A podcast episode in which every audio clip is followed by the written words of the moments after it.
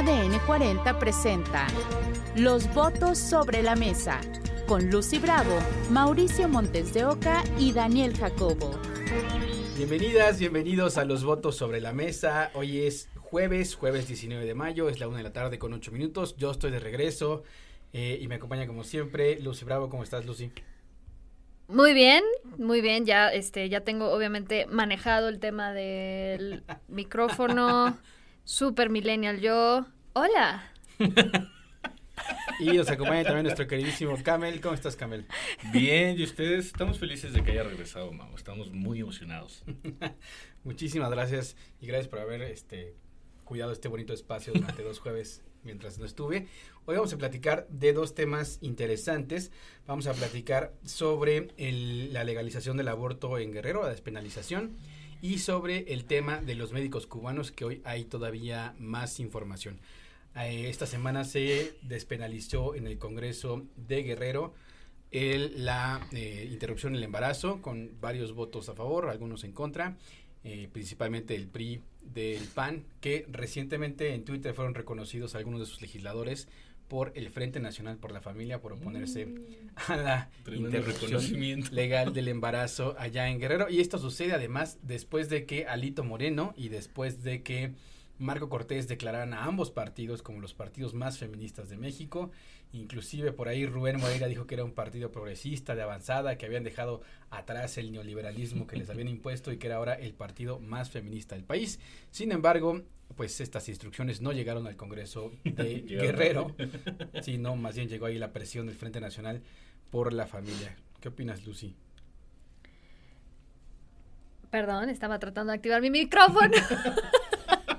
este, a ver, bueno, sí, creo que hay un contexto justo bastante obvio eh, eh, en términos de capital político eh, que eh, engloban esta, esta, esta decisión. Sin embargo, creo que sí vale la pena, pues, hablar o dar un poco más de contexto de lo que implica. Evidentemente estamos hablando del octavo estado o la octava entidad del país en, en aprobarlo, lo cual significa que evidentemente todavía pues es una minoría de- del territorio nacional. Eh, y en términos específicos, pues deciden despenalizarlo sin límite de tiempo para la mujer que decide interrumpir el embarazo y hasta la semana 12 de gestación para el personal sanitario que lo practique. Y pues bueno, creo que eh, pues en la mayoría, sí, también de los estados, pues eh, que lo han logrado pues por la vía legislativa, hay que recordar que está, por supuesto, la Ciudad de México, Oaxaca, Veracruz, Hidalgo, Baja California, Colima, Sinaloa y ahora Guerrero. Y Y en medio de este caso de Coahuila, Coahuila, ¿no? exactamente, que lo logró este, por la vía judicial con una sentencia de la Suprema Corte. Sin embargo, eh, pues bueno, yo creo que sí es importante pues recordar que este es un tema que evidentemente genera muchísimo debate, muchísima polémica y que a pesar de que se está avanzando, digamos, a paso lento, yo creo que es una señal positiva que se esté avanzando y pues bueno, ya veremos e- efectivamente pues cuáles son las repercusiones, sobre todo en términos eh, electorales. Yo les pongo una provocación sobre la mesa. ¿Les parece que el triunfo de Morena tiene en 2018 tiene algo que ver con la despenalización del aborto en todos estos estados que sucedieron después de 2018?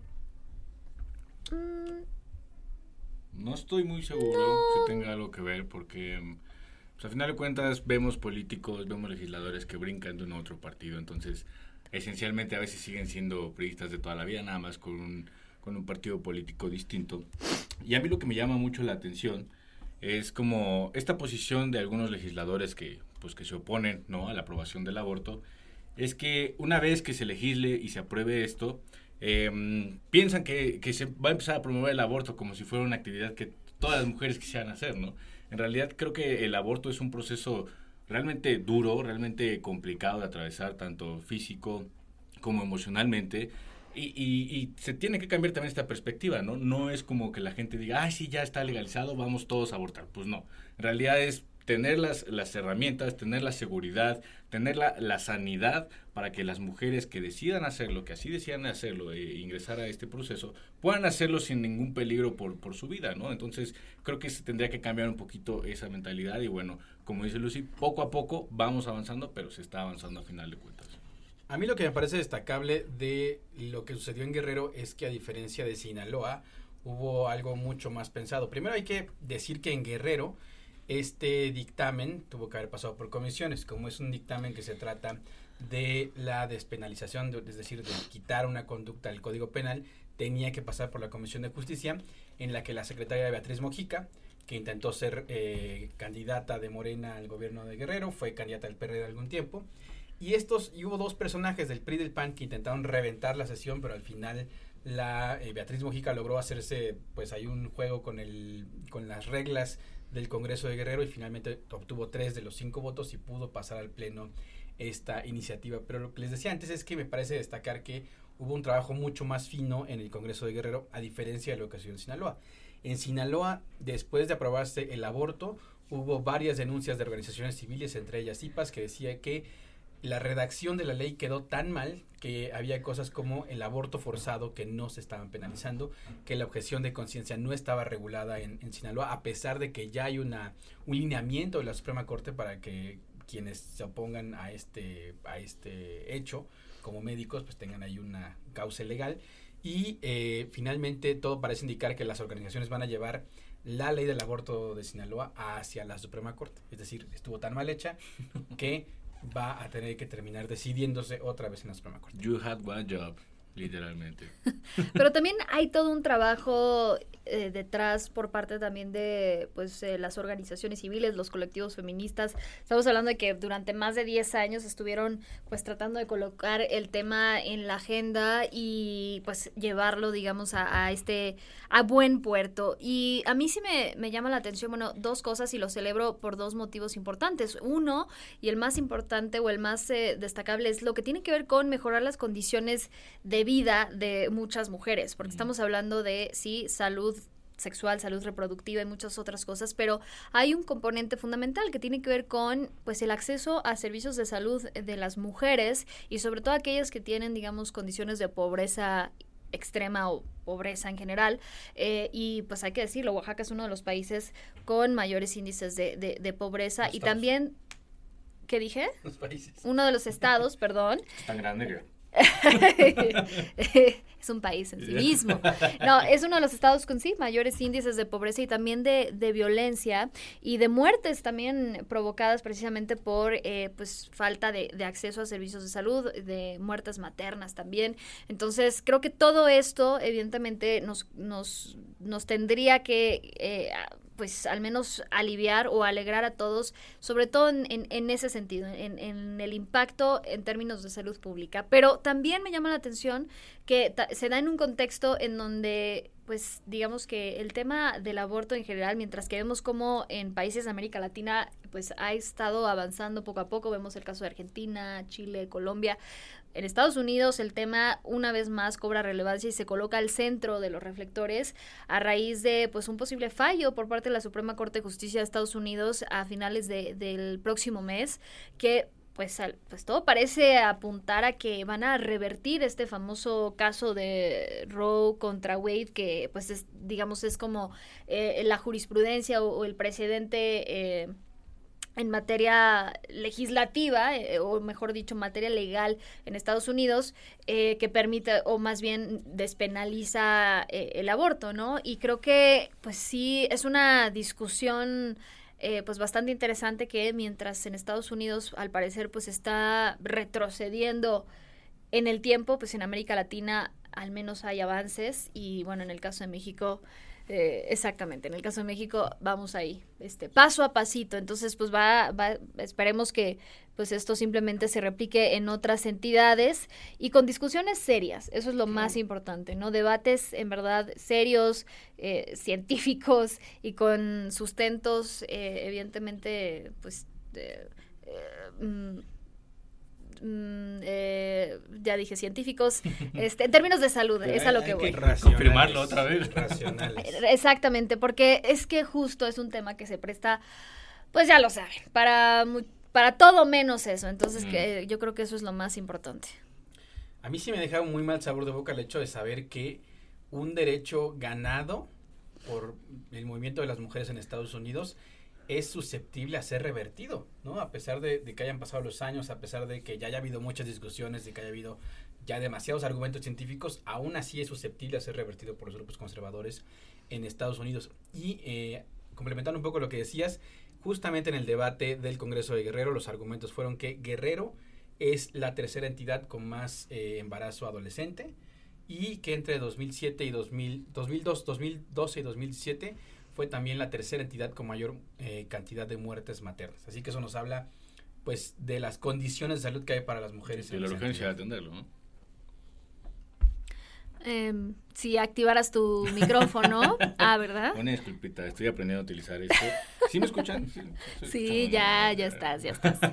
eh, pues sí, justo de la urgencia de atender este tema eh, y sobre todo, como les decía, replantear eh, el, argumento o la idea de, de por qué se, se, se, tiene que garantizar este derecho, porque es, es más un acceso a la salud que una idea de andar promoviendo el aborto tal cual. Eh, y me parece interesante, como decían también, el caso de que en América Latina parece que vamos dando pasos adelante. Y en Estados Unidos es bien complicado porque no es la decisión de unos cuantos, ¿no? Es una, una gran mayoría de estados quienes dirían, bueno, nosotros lo, lo echaremos para atrás, lo revertiríamos y hablamos también un poco del tema de la polarización, sobre todo en este tipo de temas tan, eh, tan complejos, tan polémicos que se ponen sobre la mesa. ¿no? Pues literalmente partidos a la mitad, ¿no? En, en, Estados Unidos en, en, el tema. Pero bueno, es algo que quizás se veía venir con la composición, pues ahora ya conservadora de la Suprema Corte. Así que, pues una vez más, una más para Biden, que claramente nada más no ve claro. Eh, y bueno, pues a ver cómo reacciona o cómo, pues digamos, cuál va a ser la estrategia por parte de los demócratas, digo, más allá de la Casa Blanca, eh, pues para combatir justo eh, pues este avance de los grupos conservadores y, y, del Partido Republicano. Y no hay que dejar pasar el tema de que también los legisladores federales, en donde Morena y sus aliados tienen mayoría, tienen todavía el gran pendiente de legislar sobre el aborto y que hay también partidos como Movimiento Ciudadano que se dicen aliados de las mujeres que tienen una oportunidad de oro. Recientemente, hace una semana, la coordinadora de Morena en el Congreso de Nuevo León dijo que va a presentar una iniciativa para despenalizar el aborto allá, así que veremos si este compromiso con las mujeres es verdadero o si hay también una simulación ahí. Y como les digo, no hay que dejar pasar que todavía estamos eh, ya en 2022 y no tenemos una legislación real sobre el aborto en San Lázaro, donde el partido del presidente tiene mayoría. Ay, por cierto, mándenos sus comentarios aquí en esta transmisión de Spaces, escríbanos en Twitter. Saludos cordiales a quienes nos están escuchando. eh, pero sí, como dices, eh, las legislaciones pendientes que tiene eh, que tienen los diputados y los senadores de Morena, ¿no? Cuánto tiempo también se ha esperado el tema de la legalización de, del consumo de marihuana, entonces muchos pendientes que tienen ahí. Y otro tema polémico también, eh, esta semana fue el anuncio del presidente López Obrador de traer al país a más de 500 médicos cubanos para atender las urgencias de, de sanidad, de salud en el país. Y es una, un anuncio que ha generado muchísima polémica, ¿no? Sobre todo una reacción dura por parte de, del sector salud, de los médicos, que la polémica es que no hay médicos especialistas, ¿no? Que faltan médicos especialistas, que hay un déficit. Eh, cuando los médicos dicen, no, pues sí, es que sí estamos aquí, sí tenemos la disponibilidad y las ganas de trabajar. El problema es que no hay un lugar en donde trabajar. Y ese es, eh, digamos, el, el, problema o el principal choque que hay. ¿no? Que, desde el gobierno se dice que no está la capacidad eh, pues de recursos humanos para atender a toda la población y esa capacidad le responde y le dice, sí, aquí estamos, pero no tenemos en dónde trabajar, no tenemos ni los sueldos, no tenemos ni la seguridad y sobre todo lo más importante es que no tenemos los instrumentos de trabajo para realmente atender a la población, ¿no? Entonces, ahí está ese duro pique, ¿cómo lo ven ustedes? Para mí provocó una discusión muy interesante sobre las condiciones de trabajo del personal de salud en México. O sea, a pesar de que el presidente dice lo que dice, recientemente, hace dos días, eh, nuestra compañera Karen Ortega estuvo cubriendo una marcha de enfermeros y enfermeras de Guerrero que exigían una basificación.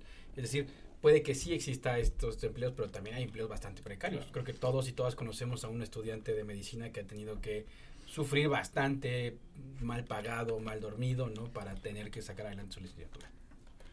Y aquí lo verdaderamente preocupante también me parece es que eh, uno creería que este tema ya estaría quizás incluso superado o al menos habría avanzado un poco a favor precisamente de una mejora en las condiciones laborales no sé, se me ocurre después de una pandemia donde los, los donde médicos... México fue de los principales países con muerte de personal de salud. Y en donde la verdad también, eh, pues fueron un ejemplo en verdad de entrega total al combate de la pandemia y, que incluso en su momento pues se les llamó héroes, se les aplaudió, se les eh, plació por eh, digamos todo el, el, escenario nacional y en cuanto pues se apagan las luces y se apagan o se quitan los eh, micrófonos pues todo regresa a lo mismo. Y eso en verdad también me parece, pues sí, lamentable, me parece muy triste porque les debemos todo, absolutamente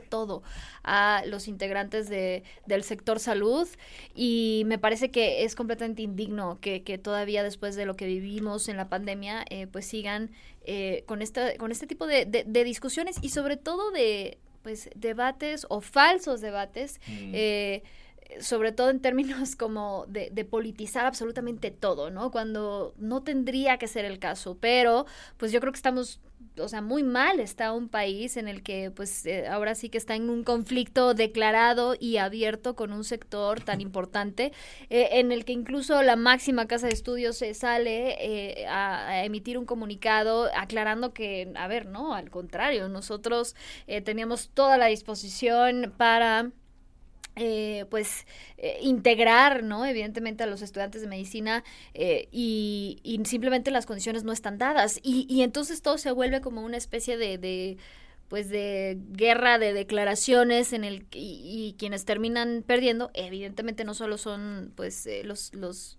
médicos y los integrantes del sector salud, sino evidentemente toda la población en general, los pacientes, los que necesitan la atención, pero no, es mucho más importante pues ganar la narrativa o la guerra eh, pues, en términos políticos o, a mí la verdad, o sea, no encuentro ninguna explicación eh, racional o lógica a, a entrar en un conflicto así en estos momentos con el sector salud.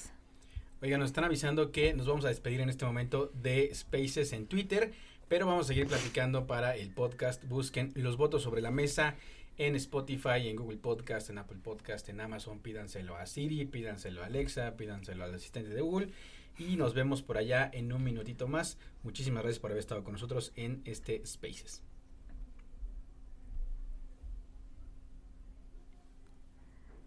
Muy bien. Y seguimos aquí. Y ahora sí. y ahora sí viene lo bueno. Puras groserías. Eh, nada más creo que sí, este discurso es un poco peligroso, ¿no? El, el, el, casi casi poner como demonios otra vez al, a los médicos, a, a, enfermeras, enfermeros, porque justo sí funciona, le sirve muy bien a la administración, al gobierno federal. Eh, decir, bueno, pues es que los médicos pues, no quieren trabajar, ¿no? O sea, no quieren irse a la sierra de Guerrero, a la sierra que tú quieras atender a la gente. Pero pues no es fácil llegar allá sin condiciones de seguridad, sin condiciones de, de laborales, ¿no? Justo, una, una paga justa y sobre todo el tema de pues, con qué vas a trabajar allá, ¿no? Realmente creo que es muy peligroso andar eh, demonizando a, los trabajadores del sector salud eh, y pues debería cambiar un poco esa, esa retórica. Hay demasiados pendientes en materia de salud, este, ahí están todavía desabasto de ciertos medicamentos, está la falta de vacunas, si alguna vez alguno de ustedes ha ido al Seguro Popular, pues tienes que llevar todo tu material, ¿no? O sea, tienes que llevar tú tus gasas y llevar todo tu alcohol y llevar tu... Digamos, ahí te operan, pero tú tienes que llevar el resto de las cosas, mm. que además pues tampoco es nada barato. Demasiados, demasiados pendientes. Pues sí, pero bueno, claramente no, no existe, pues creo yo, la, la voluntad de política, porque, a ver, pues todo esto también evidentemente se desata pues en un contexto en el que eh, pues el presidente mm, está librando una batalla ideológica eh, con, con, el tema pues de la cumbre de las Américas y evidentemente lo que lo que ocurrió tras su gira eh, a Centroamérica y a Cuba. Y pues a mí eh, me parece que pues al final como les decía quienes terminan perdiendo pues somos todos nosotros.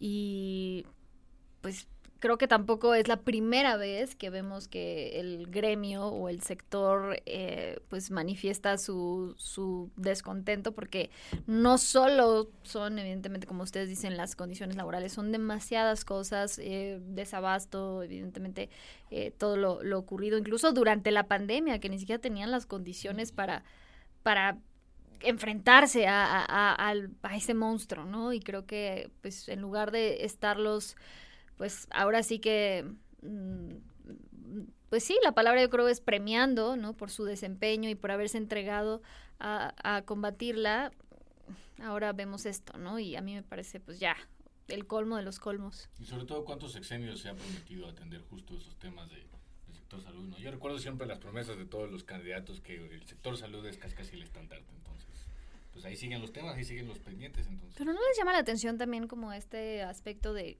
como la no organización del gremio a diferencia de pues lo que se veía incluso en décadas anteriores o en secciones en secciones en sexenios pues es que para organizar tienes que tener tiempo libre no también. Me pareció los periodistas, o sea, para organizar tienes que tener tiempo libre, tienes que informarte, tienes que juntarte con otras personas, dialogar y una profesión como la del ser médico, médica o persona de la salud en México con ese trabajo tan precario, con esas condiciones, con esos horarios, yo creo que lo deja pues bastante difícil. Sí, que podemos hablar de eso. O sea, porque ¿quién decidió que los médicos tenían que tener guardias de 24 horas? Cuando, a ver, que no se supone que tendrían que ser las, las personas más relajadas del mundo y que...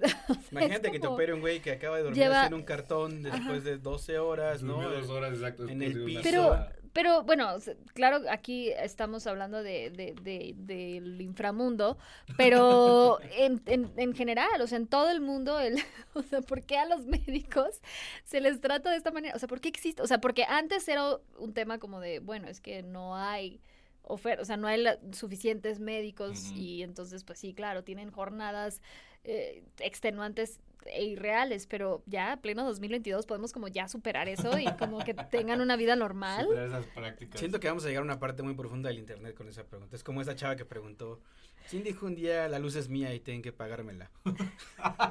Me estás comparando, en verdad. no, es... pero es una pregunta muy difícil de responder. Mm, bueno, sí, sí, yo la creo. La verdad, o sea, imagínate cuántos este, jefes de hospital pasaron, cuántos secretarios de salud, cuántos presidentes, cuántos directores de la Facultad de Medicina pasaron para que llegáramos a este arreglo terrible, ¿no? Horrible, de verdad.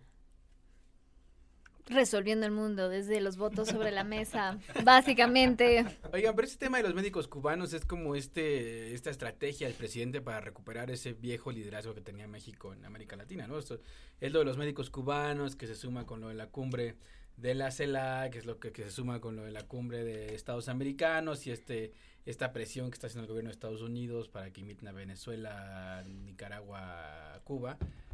¿O ustedes qué piensan? ¿Creen que vaya a recuperar ese liderazgo que solíamos tener?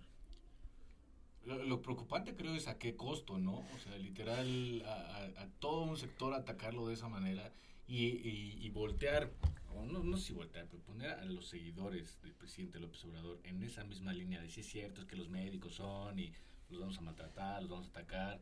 O sea, todavía se empeoran las condiciones del sector eh, con este discurso. Entonces, yo creo que si esa sería la estrategia, recuperar un liderazgo, el costo estaría siendo muy alto. No, pues ahora sí que la mejor política exterior es la, la, política, interior, diría el mismo presidente. Pero, ¿quién le vendió la idea que esa era la manera de recuperar el liderazgo? Sí, no.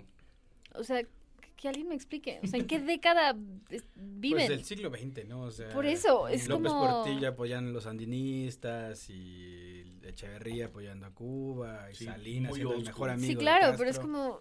Qué, qué, falta de, de, capacidad de justo de, de, asomarse por la ventana, ¿no? Y es como, a ver, es 2022, o sea, el mundo enfrenta una infinidad de retos mucho más importantes que seguirnos peleando eh, por un tema ideológico y bueno, incluso lo veíamos en, en, días recientes con pues ciertos trabajos periodísticos precisamente que, que transmitimos a través de, de, las señales de Azteca, eh, pues con respecto a lo que están viviendo en estos momentos en Cuba específicamente, una verdadera tragedia. Yo creo que, eh, o sea, supera incluso las épocas más, más... Eh, pues precarias del régimen, evidentemente derivado de la pandemia, pero a mí lo que más me sorprende es que no, ni siquiera figura en la agenda mediática internacional.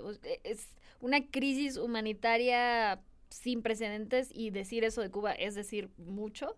Y el mundo, pues, ya está acostumbrado a voltear a otro lado y creo que, bueno, no sé, me parece lamentabilísimo que, pues sí, en pleno 2022 haya algunos apologistas todavía de, pues, de, de esta farsa que resultó ser la revolución cubana.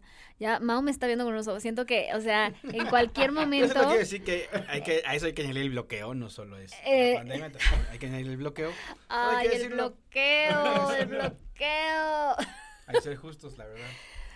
Bueno, claro, señalando el bloqueo, pero no defendiendo el régimen No, pues el bloqueo es inhumano, sea el país más capitalista del mundo o el más este comunista o disque comunista.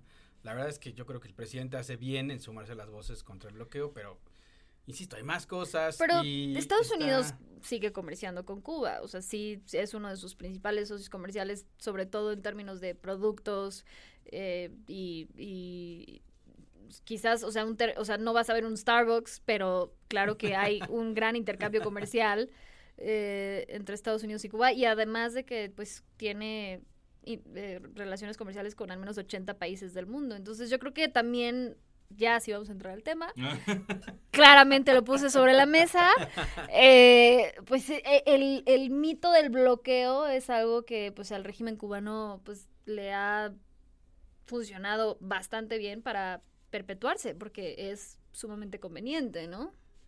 Pues sí, y también ellos mismos han implementado un bloqueo, eh, no sé si recuerdan que hace muy poco, hace muy muy poco, recientemente el propio gobierno cubano levantó el autobloqueo para importar medicinas, ¿no? Justamente estaba, eh, muchas personas eh, de esa nacionalidad se quejaban de que no podían importar medicinas eh, durante la pandemia y hasta que llegó la pandemia por fin pudieron eh, llevar medicinas a sus seres queridos.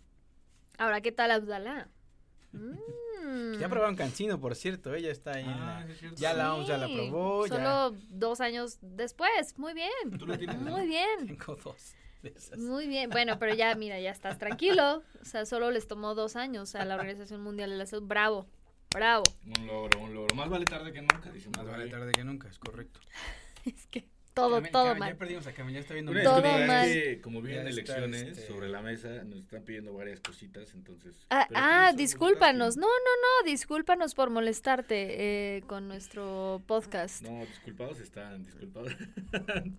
Yo, al contrario, que me estaba preocupando por tu salud, claramente, pues, eh, iba- estaba a punto incluso de pe- pedir ayuda a los servicios No, médicos. sí, la verdad es que me Porque mal, el ¿eh? señor está, este, pues clara, pues mira, Deshidratado. sé, yo solo, yo solo he visto a personas tomar eh, lo que tú estás Mm, tomando eh, después de una Borrachera extenuante, exactamente. No, pero La verdad es exactamente. que yo creo que es el calor, me está diciendo. Ajá, así le dicen ahora. No se contrarresta rápido. Así le dicen.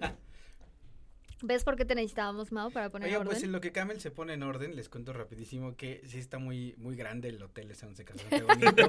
está Estábamos esperando. Los chismes inmenso, sobre la mesa. Inmenso, o sea, me tocó la habitación más chiquita y era como cuatro veces mi casa. Eh, y es un- es un convento. vaya. Ahí, ahí les va. Es un convento que rehicieron, no sé si sabían, pero la ciudad de Antigua Guatemala era donde estaba, digamos, los poderes de la república. Pero un sismo la destruyó y la llevaron después a donde está ahora la actual capital de Te Guatemala. tocaron sismos, ¿no? Dos También. sismos, terrible, terrible. Y entonces, eh, pues se quedaron ahí varios conventos, este, iglesias en ruinas y algunos arquitectos lo recuperaron. Este Santo Domingo lo recuperaron, está inmenso, es una hacienda inmensa, tiene un montón de arte, o sea, tiene más cuadros que el Museo Nacional de Arte de Guatemala que está ahí Ok. en Antigua. Y pues la iglesia, no sé bien dónde se casó, pero me imagino que se casó ahí en la capilla.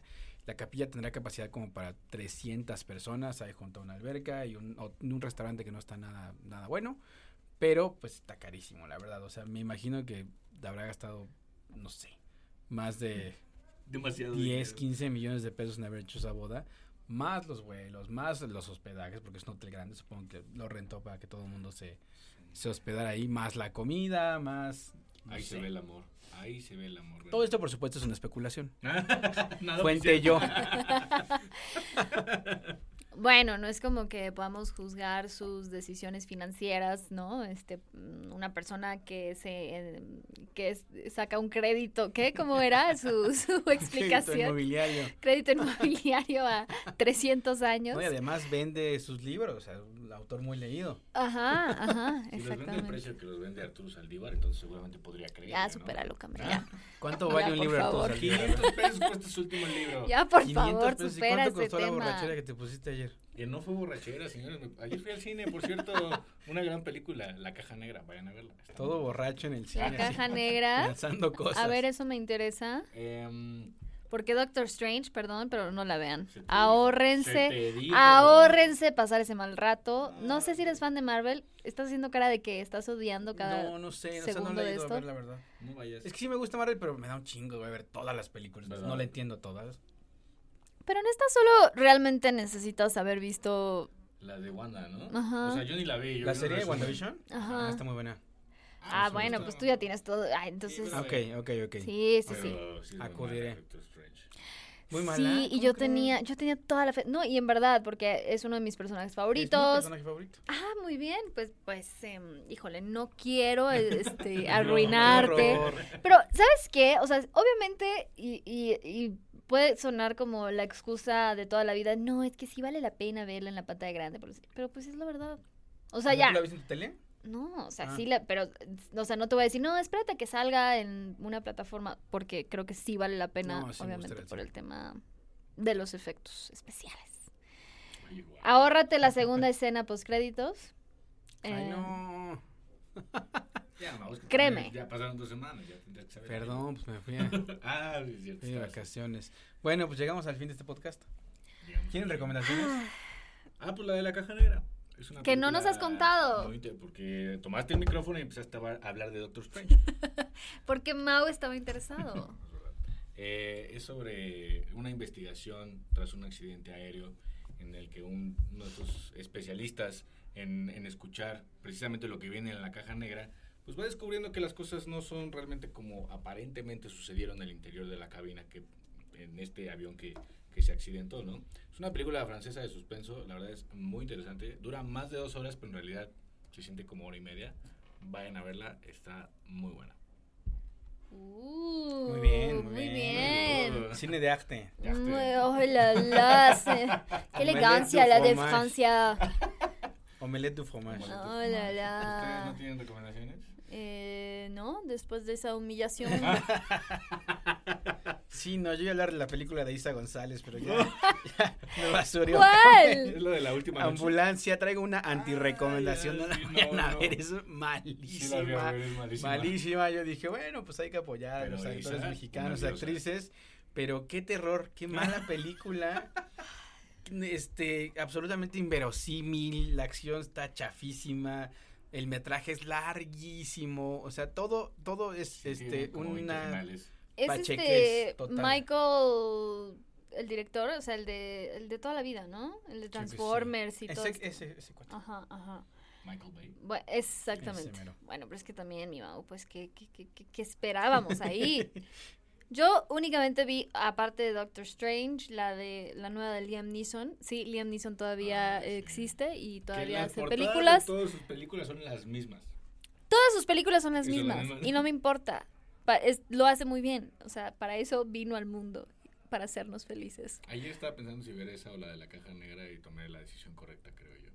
Bueno, es que yo sí soy fan de Liam Neeson. O sea, yo puedo ver eh, I Will Find You Ah, and I Will Kill You por unas enésima ocasión. 300 mil veces, en verdad. Entonces, pues sí, pues Liam Neeson siendo Liam Neeson, básicamente. Pero esa sí se la pueden, eh, bueno, se la pueden ahorrar en el cine y esperarla en una plataforma, eh, no sé, un domingo de bajón, estaría, está, está buena. Pero. Caja Negra, muy bien. ¿eh? Vayan a verla, vayan a verla, es bastante buena. Me ¿Dónde la dio... viste en la Cinteca? No en Cinepolis, VIP, Ok, porque ok. nada más estaba ahí. No porque yo sea un presumido. Yo me duermo ahí en ese cine. Muy, muy cómodo y me da un sueño, la verdad. Bueno, pues ahora sí llegamos al final de este podcast. para que Camel pueda ir a trabajar. Muy, muy señores. Ya nada más me falta un estado. ¿En qué otro estado hay elecciones? Oaxaca, Aguascalientes, Quintana Roo, Durango, Tamaulipas. Me O falta sea, uno. Camel está La trabajando en este podcast. audacia de Ya, estos. vamos a cerrar no, esta no vamos a de- dignificar tu, tu pregunta con una respuesta. Quintana Por favor. Fuera ¿Qué de aquí. falta, Fuera de mío? aquí. Durango, Ya está. Arroba soy. Tamaulipas. Arroba Bravo Lucy. y arroba Mau Mondeo. Sigan también a DN40. Si les gusta este podcast, por favor denle seguir. A. Camel no lo sigan porque no tiene idea de lo que está hablando. Muchísimas gracias por haber estado con nosotros.